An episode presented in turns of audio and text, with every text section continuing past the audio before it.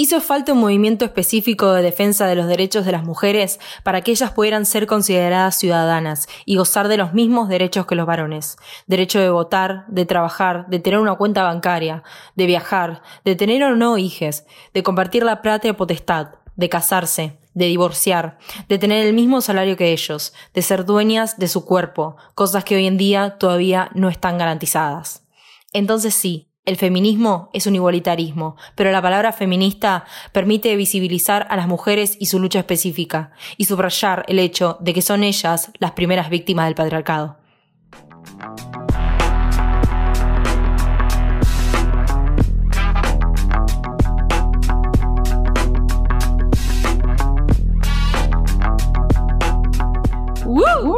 Inicio! Estaba esperando que digas algo para ver si habías terminado por la duda, ya había que metía la Sí, pata. sí, sí. ¡Qué inicio, chicos! Bienvenido a, bienvenidos. Bienvenido, Bienvenides bienvenido, primero que nada, sí. al capítulo número 4, amigo. No, cinco.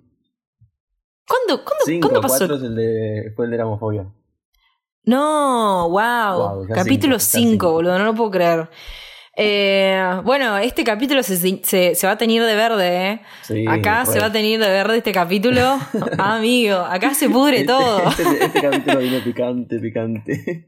Bien. Escuché que entrenaste hoy. Sí, hoy entrené encima a la mañana y a la tarde. Dice, metí Uf, doble turno con todo. me metiste doble turno, yo no hice nada. bueno, Me pero ayer no hice nada, tipo, tenía que compensar que ayer no hice nada. Bueno, bien, bien, bien. Bien, Eso, es bueno. Ahora ya estás libre de, de culpa, boludo. Sí, sí, re, re. Yo me puse a limpiar las cosas porque viste que estoy remodelando mi habitación. Eh, me puse a limpiar mm, cosas, estuve mirando en Pinterest cosas que quería hacer, así que eh, fue como una, una mañana muy productiva, Muy vamos a productiva, me decirlo, alegro. Sin ejercicio, pero bueno, eh, supongo que tenía pensado solo hoy a la noche, pero me parece que, que, que no va a pasar, Pasa Ah, que porque a las 10 tengo turno para ver una película con unos amigos y creo que no voy a llegar entre la comida y No. todo, no voy a llegar. Pasa que cuando decís lo dejo para la noche, después no lo haces. Tipo, yo todos los días que hasta ahora dije, entró a la noche, no, lo- no lo hice. No, no. No, no, es imposible. Ya no, no. Ya pasado, pasado las 7 de la tarde ya es como que no. no, no, ya está ¿Viste? listo. ya está. y, y entonces no, no, no se puede. Hay, hay como una, una barrera invisible que dice, no, no puedes. Eh, pero bueno, eh, ¿qué onda? ¿Qué, cómo, ¿Cómo van estos días de cuarentena? ¿Cómo, ya cómo sé ni- siguen mis días de cuarentena hoy día domingo? ¿Cómo, cómo avanzó? La gente quiere saber cómo avanzó eh, la lectura de la naranja. De la mecánica. naranja mecánica, mira, una de las cosas que, que iba, que iba a contar. Ya lo Bien. terminé, tipo, ayer. ¿Ya lo terminaste? Sí, pero fue Uf. así. Yo hace un millón de años que lo pasa. Yo hace como una semana que lo venía leyendo, entre comillas. Pero es corto el libro, tiene 160 páginas nada más. Ah, es, es corto. Es Yo corto. pensé que iba a ser pero más yo, largo. de toda esta semana, leí solo tres días. Y, eh, tipo, los otros días no leí directamente. Y ayer, lo ayer fue sábado, no. Sí, Ayer fue sábado, sí. ayer terminé el libro, leí 100 páginas de una así todo ayer y lo terminé Wow. con todo. Sí, la verdad, lo recomiendo 100%. Muy bueno. Eh, el libro está dividido en tres partes. Parte 1, Sí. parte 2 y parte 3.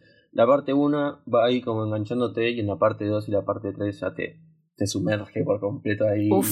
Y los, tipo, lo, va, por lo menos yo eh, sentí todo, todo, lo que, todo lo que contaba el, el autor. Lo, está, está muy bien narrado, está muy bueno. Está muy bueno, recomendado. Ya estoy anotando en mi. Yo tengo una lista eh, online que se llama Wonderlist y estoy poniendo descargar el PDF. el PDF. Otro de libro más para tu mecánica. amiga.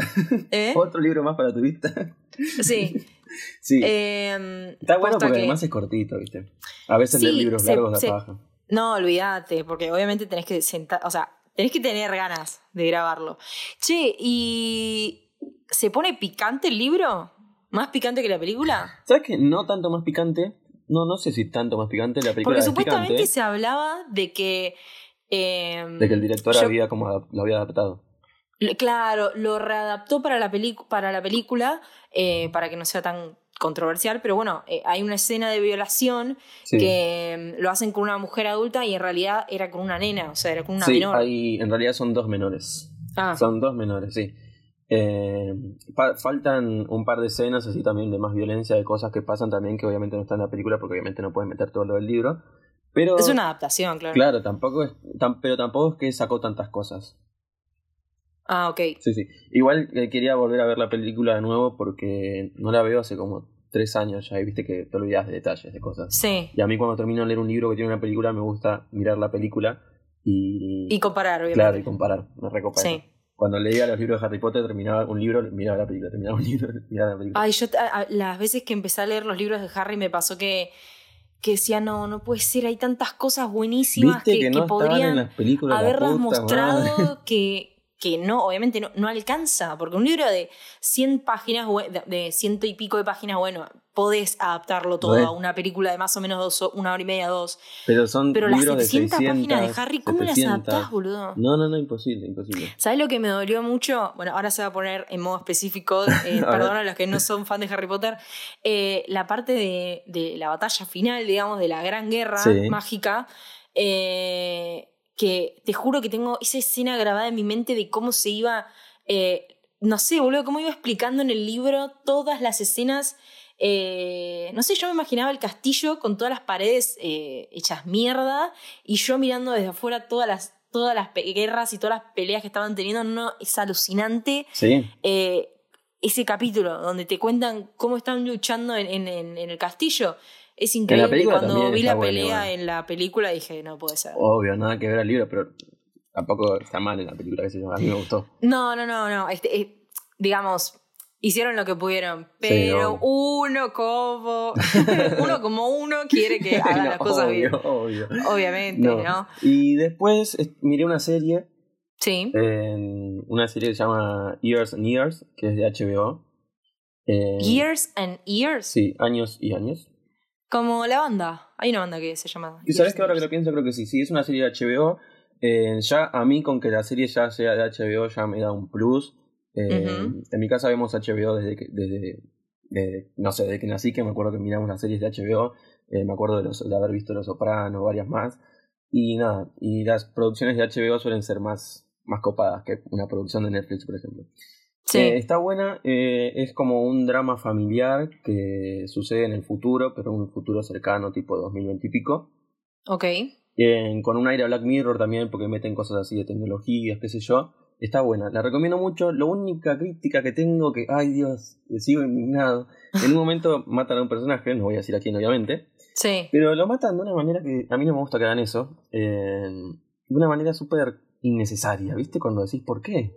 Y te dejan como choqueado sí, sí, sí. diciendo por qué mierda hiciste eso. Tipo, no me gusta cuando juegan así con el espectador y, le dan un golpe súper bajo y completamente Y te matan a tu, a tu personaje favorito. No, no sé si necesariamente es el favorito, pero por ahí es la forma en que lo hicieron, en el momento que lo hicieron, era completamente innecesario. Tipo, y hablé con... No, es que posta, quedé súper enojado cuando terminó esa escena y no quería seguir viendo la serie. Y hablando con una amiga, con Cande, eh, me dijo seguir viendo, a mí me pasó lo mismo, pero nada, igual después se pone copada. Y nada, sí, después se pone copada, así que si les pasa lo mismo que a mí, síganla viendo, porque el último capítulo además es épico, épico. Y además es cortita, son solo seis capítulos, así que es... Years and Years, entonces, creo, no, de HBO. Sí, es de HBO, no sé, eh, Cande me dijo que está en Cuevana, en Cuevana, pero yo no sé si está porque la vi desde HBO, así que no sé.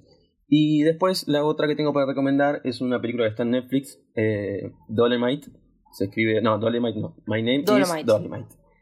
Sí, en Netflix aparece como mi nombre es Dolemite, así, para que lo entiendan. Sí, eh, ¿cómo se llama este, este hombre?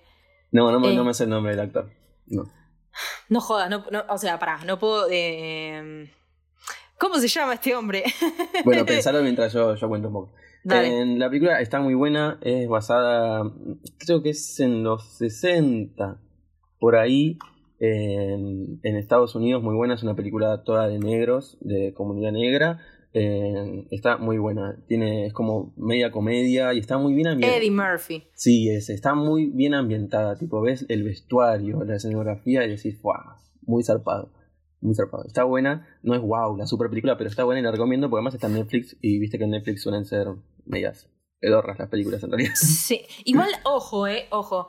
Eh, hay, hay películas, eh, yo, bueno, volvemos a citar a nuestro amigo Santi Castelo. A ver. Eh, en Instagram, Castelo Cine. Eh, Pará, me retrabé. tú puedes, tú puedes. Eh, hizo una, hace siempre recomendaciones. Y la última vez sacó eh, recomendaciones em, de películas que están en Netflix, películas que están en YouTube y películas que están en la nube de, internet. Y la verdad que las que recomendó en Netflix son muy buenas. una es la de A Marriage Story, eh, una historia de un matrimonio. Yo la vi. Oscar y todo, o sea. ¿La viste? Sí, obvio que la vi. Obvio está, que la buenísima. Está buena, está buena. Está buena. Hay películas buenas, pero nada, no se puede negar que las películas de Netflix, el 60% y también por lo menos. series, la mayoría creo que, vamos a decirlo, el 2% de todo lo que hay en Netflix está muy bueno. Sí. Y el otro, Lo otro 98 no es que, no es, que es diría que es una mierda. pero, pero nada, como que no- le falta más. si ponemos la balanza, hay. Estoy, estamos todos pensando en mi familia, tipo, bueno, vamos a, a Amazon Prime, ¿entendés? O sea, a ese nivel. Porque posta que en algún momento va a pasar que vamos a tener que cambiar. Porque hay, hay mucha película original de Netflix y vos decís, tipo, yo no quiero ver película original- de Netflix, quizás quiero vernos otra cosa. Eh, no por joder a las producciones de Netflix, todo bien, pero eh, no sé, qué sé yo, ¿viste esto de Disney Plus y todas estas nuevas Claro, plataformas? sí. Eh, nada, Disney Plus supuestamente, por información que me pasaron por Cucaracha, ver, eh, llega el 2021, lo vamos a tener acá, así que nada, supongo que Otra cosa iríamos. más para pagar la puta madre. Sí, tal cual. Por Bueno, yo quiero hacer también- 3. Mal. Una recomendación que hablé del libro, lo, lo seguí leyendo y la verdad que cada vez se pone mejor. ¿Cuál? El libro de Tamara Tenenbaum, Ah, ¿lo El fin, el fin del amor, querer y coger. La verdad que está bastante bueno. El día que estaba eh, hace dos, tres días que te llamé, viste, que te dije que había ido a una sesión de mi psiquiatra. Sí.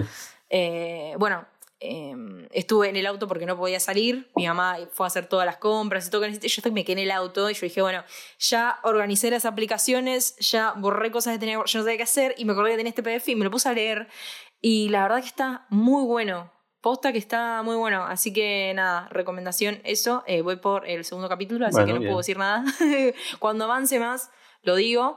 Eh, Bueno, y creo que se relaciona con el tema que vamos a hablar hoy. Bueno, un poco sí, por ahí. es, es un, es Va un por gran el título, me parece, ¿no?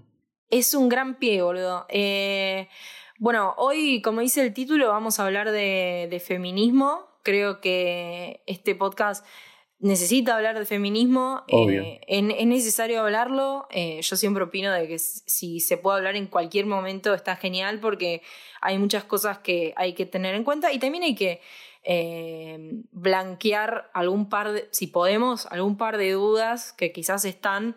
eh, hay dudas que quizás eh, vos las tenés como, como hombre, vamos a decirlo, porque sos un hombre, eh, sobre el feminismo, que también se- y quizás dudas que las tienen otras personas que nos están escuchando ahora y hablando se, nada, se aclaran, ¿no? Sí, sí, yo voy a Eh, tomar una, una postura más de quizás como oyente o... Pero no muy... No me voy a meter mucho en el tema porque no me corresponde, no es mi lucha. Considero que no, no me corresponde, así que nada, voy a, a acompañarte nada más. Perfecto, vez. igual está eh, perfecto que opines. Sí, Eso es obvio, genial. obvio. Eh, que me des tu punto de vista también de todo esto, porque está bueno escuchar, eh, debatir sobre el feminismo a, a un hombre y una mujer, ¿no? Es como, wow. Eh, eh, está bueno la, la, mm, la disyuntiva, digamos, que se puede armar. Eh, pero bueno, nada, como vos decís, quizás no lo sentís como tu lucha, pero también te, digamos, eh, también te incumbe, ¿no? Porque el- lo que habla del feminismo es la liberación de la mujer y también la liberación del varón. ¿La liberación de qué? De, del, del machismo, digamos, Sí, obvio. ¿no? De- del, del género patriarcal, vamos a decirlo. Y lo que busca también el feminismo, yo ahora me voy a poner como más eh, académica, por así decirlo. Más científica Estuve sería la buscando- cosa. Claro, tuve que. Quizás lo van a sonar muy académico, pero quiero que sea académico esta primera parte. Y después, sí, ya con toda la soltura voy a hablar de, de situaciones que me han pasado a mí y mm, de cosas que, bueno, que, que tuve que pasar. Em, pero creo que es necesario tener como una primer parte, eh, digamos, más así. Sí, obvio, seria. más académica, más seria, con datos más científicos, Datos más por fijos, sí. Olvídate. Bueno, eh, lo que propone la, la, la marea, digamos, feminista es obviamente transformar las relaciones basadas en la simetría y en la opresión sexual, ¿sí? Claro. Eh, al principio se usó esta palabra eh, feminista como de desprecio, ¿no? Para las mujeres que luchan por sus derechos. Recordemos que eh, esta lucha viene desde el 1900, desde la Revolución Francesa, siempre toda una revolución, siempre una guerra tuvo su parte, digamos, eh, que no se vio tanto, pero obviamente había mujeres que estaban luchando. Y bueno, la lucha de, la mujer comienza a tener finalidades eh, precisas a partir de la Revolución Francesa, ¿no? Ligada eh, a la ideología igualitaria y racionalista del iluminismo y a las nuevas condiciones de trabajo surgidas a partir de la Revolución Industrial. Ok, bueno, si bien eh, los principios del, iluminismo, ¿no? Esto que hablamos de la Revolución Francesa, eh, eh, proclamaban la igualdad, la práctica demostró que esta no era extensible a las mujeres, ¿no? Obviamente. de lo que podemos decir al hecho y, a, implantarlo en la sociedad y que se cumpla lleva mucho tiempo, obviamente, ¿no? más en una época de la Revolución Francesa que la mujer no tenía ni voz ni voto, ¿entendés? Entonces no, no, no podían hacer nada. Eh, la Revolución Francesa no cumplió con sus demandas y ellas aprendieron a, eh, o sea, las mujeres aprendieron que debían luchar en forma autónoma para conquistar sus reivindicaciones, ¿no? Y la demanda principal fue el derecho al sufragio, a partir de la cual esperaban lograr las demás conquistas. Obviamente, el derecho al voto, ¿no? Eh, y bueno, también está el inicio del feminismo y las luchas por el sufragio feminismo en Argentina, que esto va a llevar eh, para que te des una idea, entre el 1900 y 1947 en Argentina, bastante tarde, eh, en 1940 siguieron mujeres abogando por la, completa autonomía femenina, eh, incluyendo el derecho a recusar la maternidad forzosa. O sea, imagínate, el derecho al aborto legal viene a partir de 1940. O sea, es un montón de tiempo. Sí, recién ahora se hizo visible, antes como que... Obviamente. Eh, ¿Y por qué no se quería hacer visible? Tenemos un montón de medios que no, no, no, te apoyan, ¿entendés?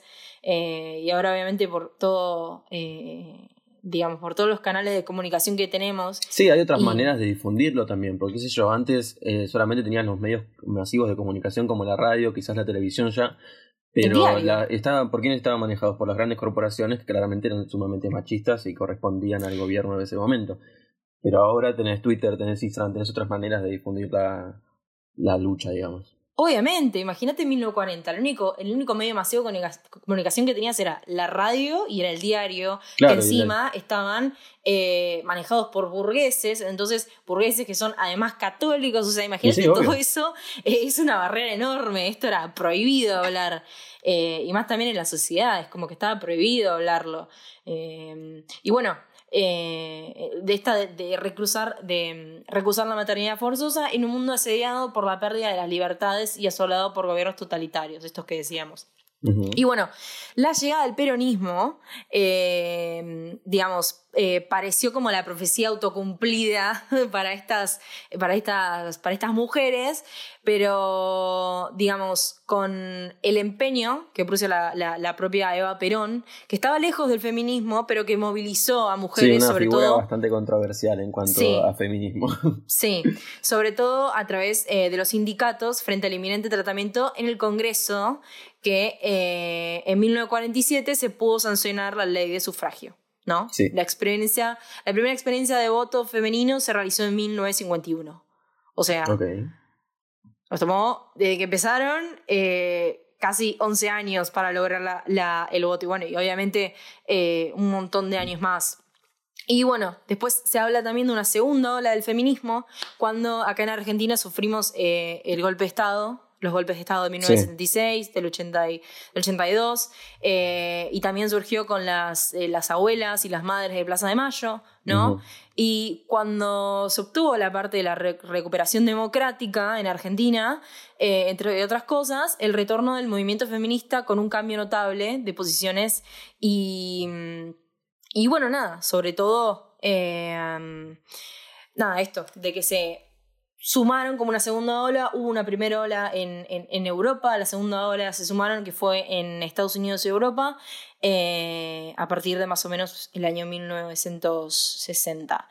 Y bueno, a partir de todo esto empezaron eh, dos tópicos bastante centrales eh, que es, por ejemplo, la violencia doméstica y el reconocimiento político. Sí, la parte de la violencia doméstica yo creo que hoy en día está quizás más visibilizada y como que, bueno, se tiene más en cuenta eh, todo el tema. Eh, falta muchísimo todavía por caminar, Pero la parte de la política creo como que todavía falta muchísimo más. Tipo, ¿cuántas mujeres hay metidas en el Congreso, por ejemplo? Y, tipo, son la gran, gran, gran minoría. Son la gran minoría. Igual, eh, más allá de la inclinación política que cada uno tenga, eh, el hecho de que nosotros hayamos tenido una presidenta mujer y haya tenido una reelección es muy importante. Sí, es A nivel femenino es muy importante. Em, obviamente en esto de, del sentirse que nosotras también podemos llegar si nos lo proponemos, que vamos a tener acceso. Obviamente, eh, Cristina habrá tenido, eh, vamos a decirlo, digamos, sus, sus luchas, eh, y qué sé yo, cómo habrá llegado, cómo se llega a ser presidenta, ¿no? La verdad no sé cómo llegó, desconozco. Pero digo, eh, debe, haber costado muchísimo llegar a donde llegó. Sí, seguro. Y, bueno, nada, eso. Por el simple hecho de ser mujer, es así. Sí, tal cual. Obviamente, eh, más el reconocimiento político, el hecho de, de hablar, de, de, de, estar enfrente de, de un montón de hombres y que te escuchen, eso también es importante. De, ¿no? que te, de que te tomen en serio y que te tomen como un par y de lo que estás diciendo eh, tiene una, un, peso, digamos, tiene una validez intelectual, ¿no? Como no tratarte como inferior. Eso también eh, pasa mucho. Pasa mucho en, en, en, trabajos, por ejemplo, ahí arrancamos con lo que... Mm, después quiero... Em, tengo un... Digamos, una, no, no es una encuesta, ¿cómo se llama? ¿Eh? Una nota, estadísticas. Eh, sí, sí, tengo unas, unos, unas estadísticas. eh, no, tengo una estadística del INDEC que se hizo en, entre 2013 y 2018. Está un poco, vamos a decirlo, desactualizada, pero fue lo que. Sí, no creo que haya cambiado mucho. ¿Eh? No creo que haya cambiado mucho. No sé qué vas a decir, pero no creo que haya cambiado mucho. Eh, bueno, sobre esto, sobre la violencia doméstica. Y obviamente la, la la violencia contra las mujeres. Es el registro único de casos de violencia contra la mujer contra las mujeres, ¿no? Son los resultados del 2013 y 2018 que hizo el Ministerio de Hacienda de la Presidencia de la Nación, ¿no? Y el Instituto Nacional de Estadística y Censos de la República Argentina, que es el INDEC, ¿no? Se hizo y se publicó en marzo de 2019, no, no muy lejos, digamos, a la publicación es bastante extensa, es un PDF, pero lo que más me llamó la atención es que tiene, digamos, una parte eh, gráfica donde explican, por ejemplo, que hay eh, 500.700... Eh, 576.000, vamos a decirlos. no sabía decir el número. 500... Va, no, va, serio, serio. 576.360 casos de violencia contra las mujeres de 14 años y más entre 2013 y 2018. Y el tipo de registro fue el 42% por asesoramiento y atención barra asistencia, el 27,4% de denuncias policiales, el 21,8% de denuncias judiciales y después hay en pequeños porcentajes eh, hay de llamadas de emergencias, de atenciones médicas. Claro y los tipos de violencia, las que más predominan son el 86% psicológica y el 56,3% que es física. Después están obviamente la violencia simbólica, la violencia sexual, la violencia económica y patrimonial y el 52,9% de los casos presenta más de un tipo de violencia de forma simultánea. O sea, sí, seguro. Eso es, eso es obvio. Y las edades de las víctimas van de 18 a 29 años, y de 30 a 39 años, ¿sí? Después obviamente hay casos de 60 años, de 50 a 59, de 40 a 49. Sí, pero esa estadística también tiene ese, ese resultado. ¿Cuál es la primera que dijiste de 20 a cuánto? De 18 a 29 años. Y ahora paso a contar un poco eh, de este mm, de esta encuesta que es el INDEC, que el vínculo entre la víctima y agresor, información para el 67,7 de los casos, es que el 39,1 es una expareja y el 40, 43% es la pareja la que produce esta agresión, ¿no? Claro. Pero siempre el 82,1% asegura que fue su pareja, digamos, ¿no? Pareja o expareja. Y el 56,7% de los casos registraron documento de identidad de la víctima y este dato permite identificar 242.872 mujeres víctimas.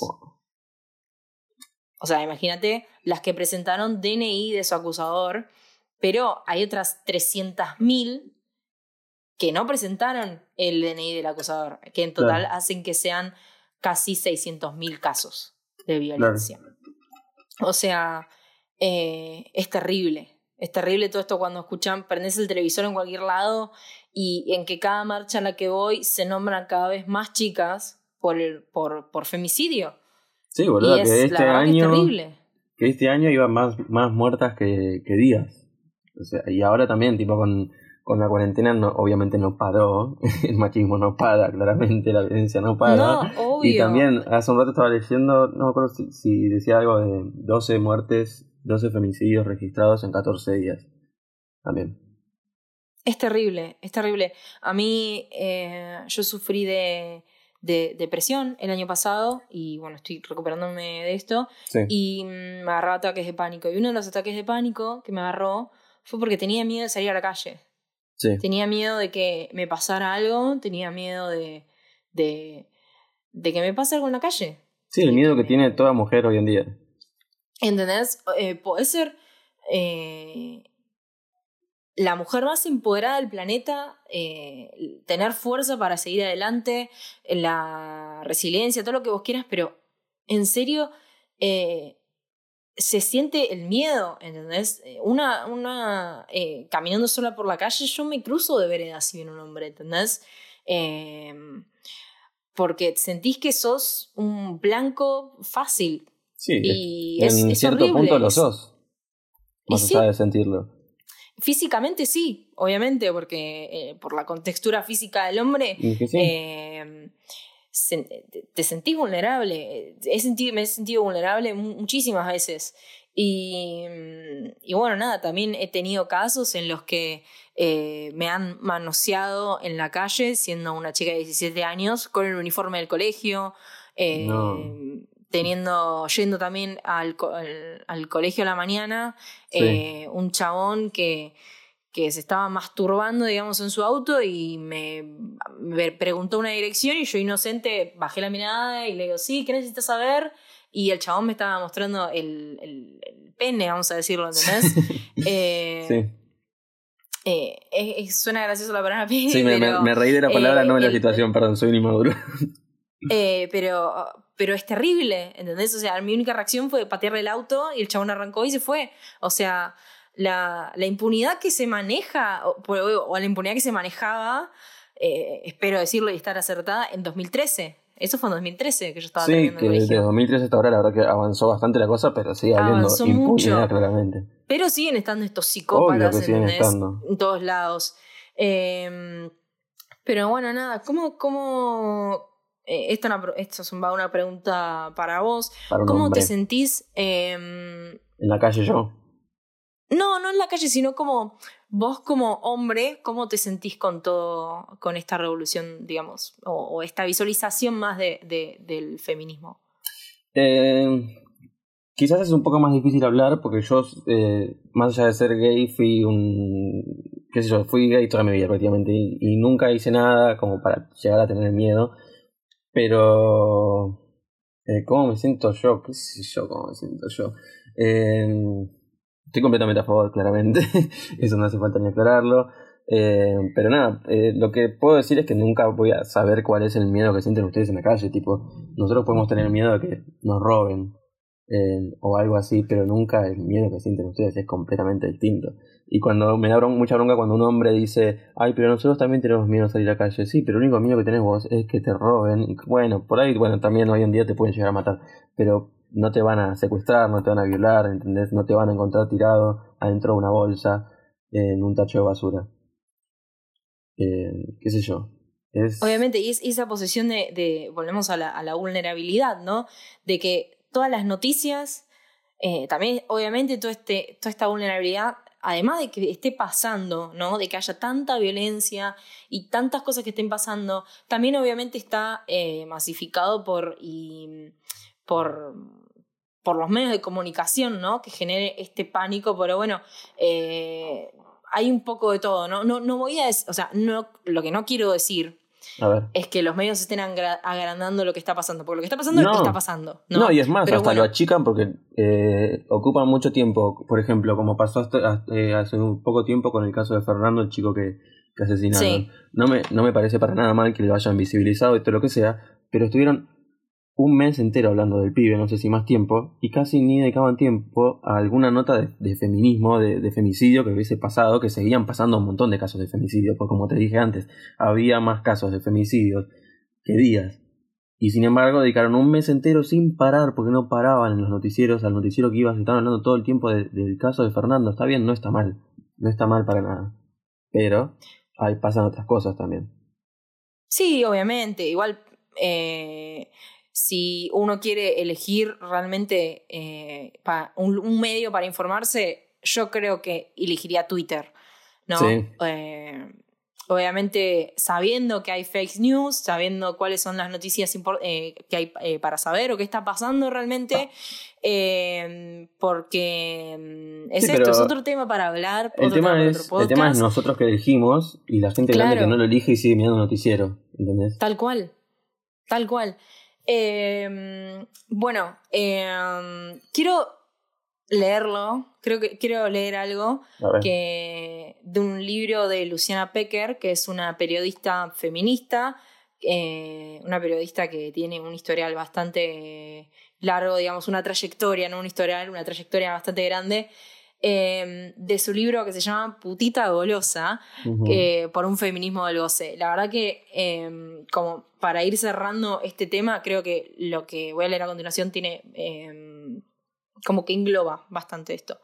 ¿no? Dice, el deseo es el núcleo de la autonomía femenina el deseo de no aguantar la violencia que no solo cesa, sino que toma revancha hacia el no de las mujeres o hacia sus decisiones. Irse con alguien, no irse, empezar a trabajar, salir a bailar, vestirse, desvestirse, ser madres o no serlo. El feminismo crece, avanza, se expande y se hace notar en la calle, en las redes y en los medios. La represalia es al deseo. La revancha machista de los que no, las que de los que te tocan el culo en la calle, de los que queman mujeres o matan a sus hijas o hijos porque ellas los dejaron o los denunciaron en la justicia. La revancha de los que buscan obligar a las mujeres que no quieran tener sexo con ellos, a las que lo tengan a la fuerza, o las que quieren tener con uno y son violadas, violadas anal o colectivamente, porque ante el goce buscan las formas del dolor la revancha de los abusadores que mandan carta documento como, como bozales legales contra las chicas a las que les hacían tocar los genitales y ya no se casan más. La revancha de los que exhiben su poder en el set con las manos y las lenguas que no están en otra letra que no sea la letra recrudecida del machismo.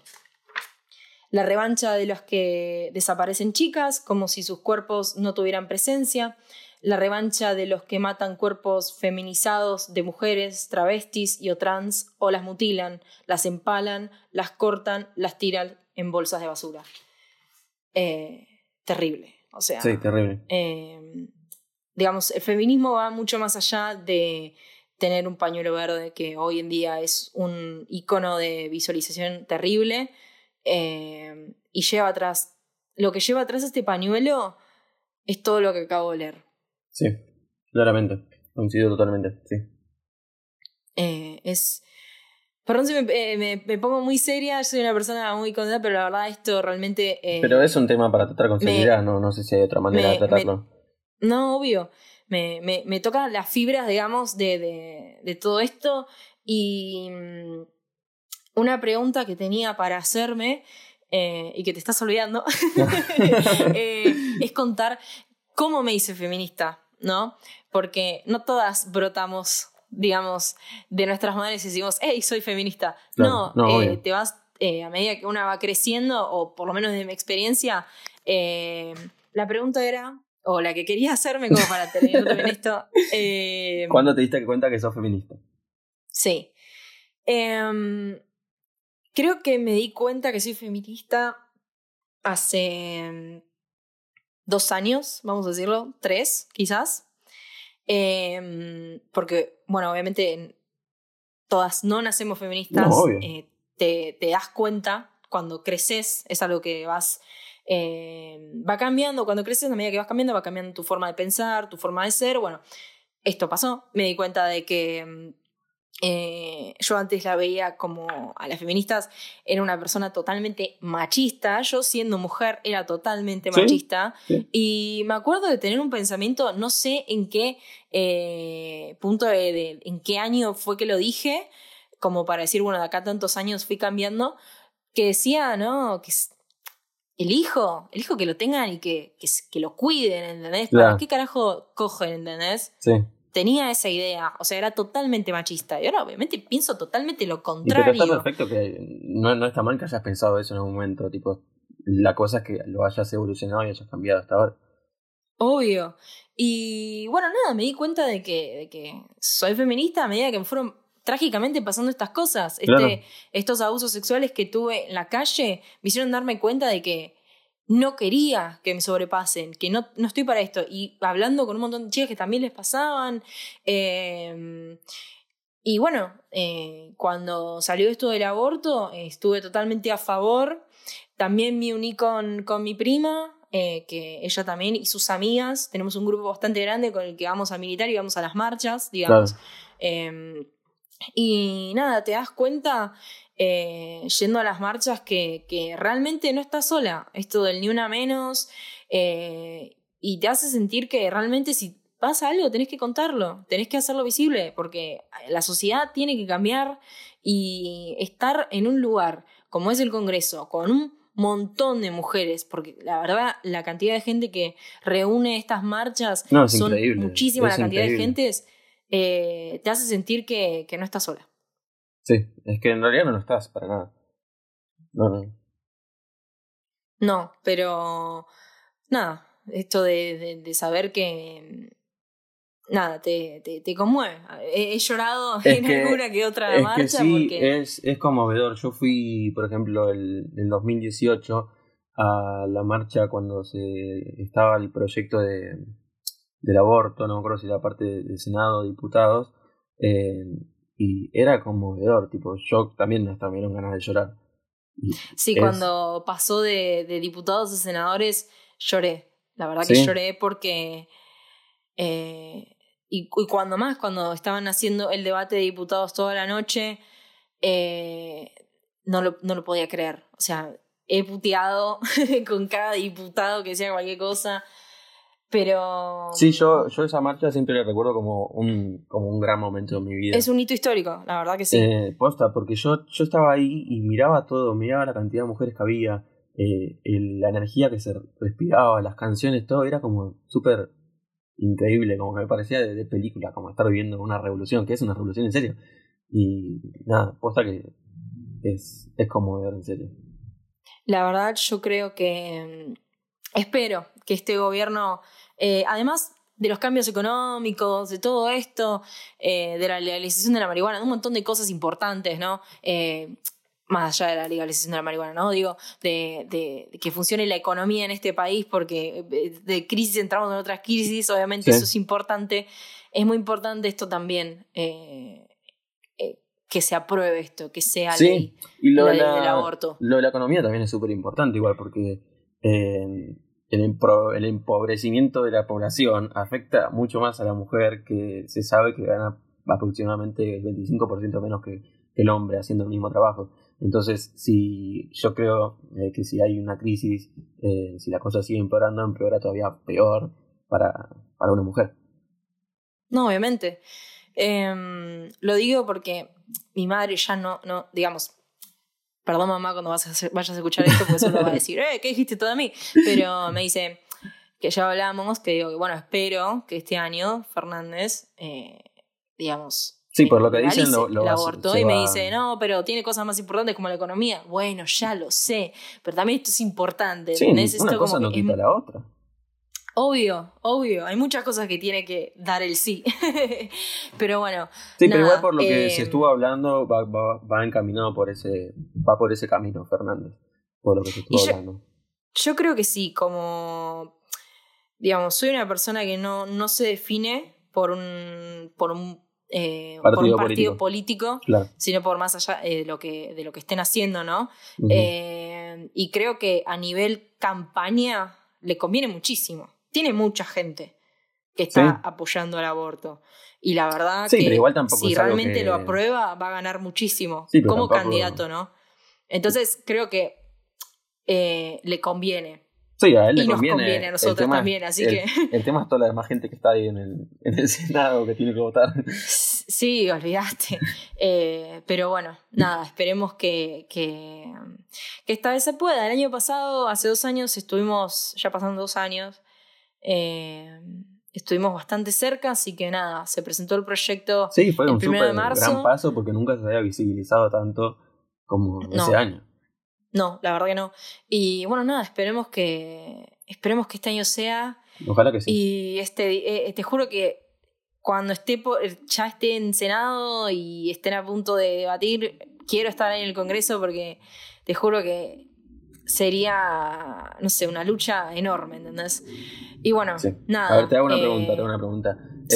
algo que se habla mucho en las redes, más que nada en Twitter, del tema de hombres sí o hombres no en las marchas. Yo tengo mi opinión al respecto, eh, pero quiero saber la tuya, que sos mujer y es la que importa, digamos. Hay muchas opiniones, si tenés razón. Em, yo soy una mujer, me considero una mujer de mente abierta y digamos, más allá de que sea una lucha femenina, eh, también está bueno que el hombre participe de estas marchas, eh, digamos, em, no digamos eh, robando protagonismo, por así decirlo, pero sí yendo a la marcha y, mm, y digamos, educándose de lo que está pasando, ¿no?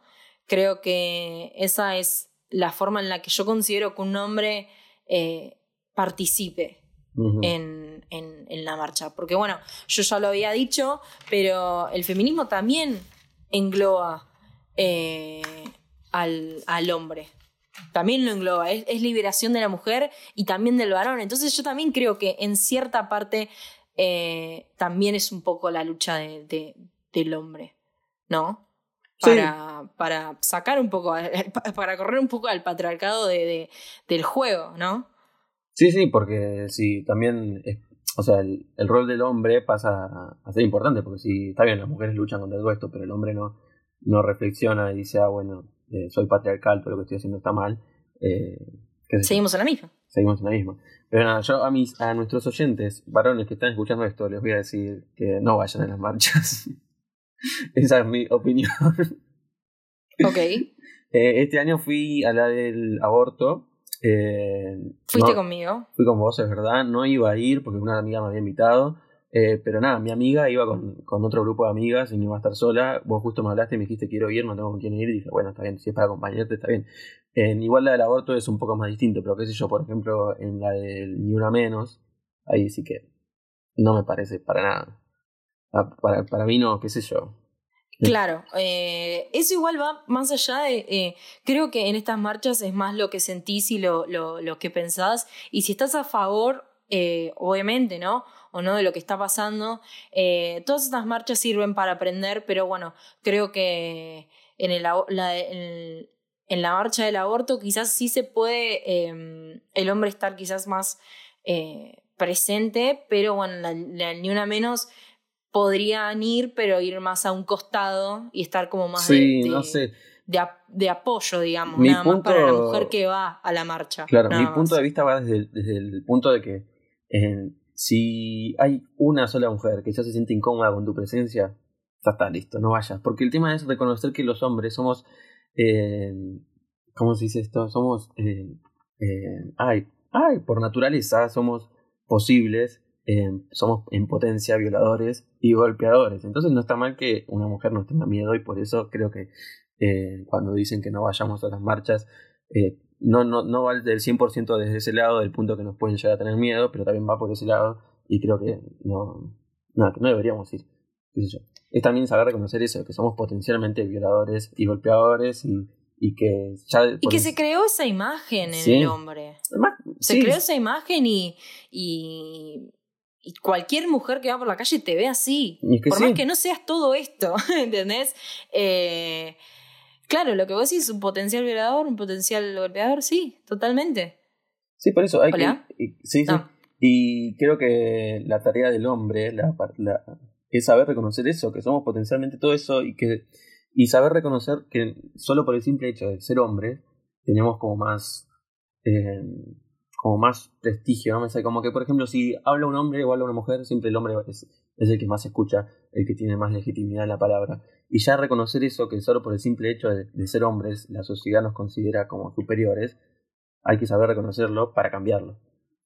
Tal cual, me pasó también, eh, este, ya tengo como cuatro veces que dije me pasó, eh, mm. estando en un boliche muy conocido que está por eh, Costanera Norte, em, de llegar a trabajar con, con Fede em, y que la persona que nos contrata nos hace preguntas sobre, o nos empieza a contar cómo va a ser el trabajo, qué quiere que grabemos, y yo le hago una pregunta y él nunca me miró en la cara, nunca me incluyó en la charla, sino que siguió hablando con Federico, ¿entendés? Como que mi opinión no, no importaba.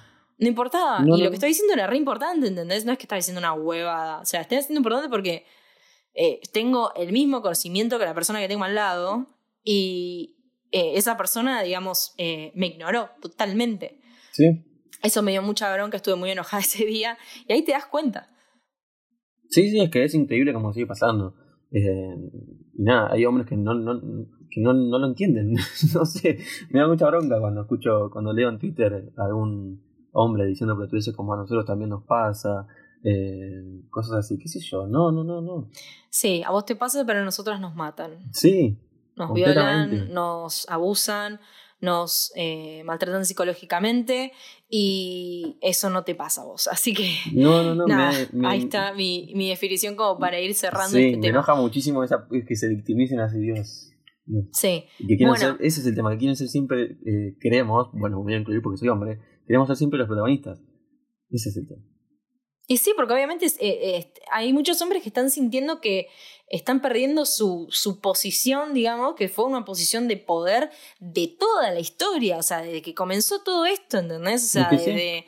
Eh, siempre el poder fue, eh, estuvo del lado del, del hombre. Entonces, ahora cuando llega una masa importante a decirte que todo lo que aprendiste, que todo lo que sabes, que todo lo que te formaste está mal, obviamente van a contestar así, como diciendo, che, ¿qué pasa?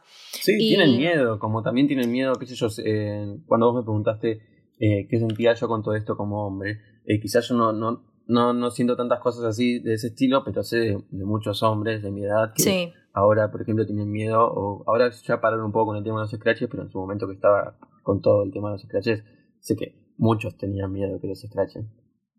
Y sí, obvio, y la verdad está perfecto que tengan ese miedo, porque ese miedo te vas a aprender a decir, che, no, para, lo que hice está mal y tengo miedo de... de, porque por algo está teniendo miedo. Obviamente, y, y bueno, iba a decir algo también que me estaba olvidando. Em, eh, y de que, bueno, esto, de que con lo que quiero decir, con esto también la frase eh, feminazi, ¿no? que, que los hombres también eh, lo tienen muy en mente, la feminazi.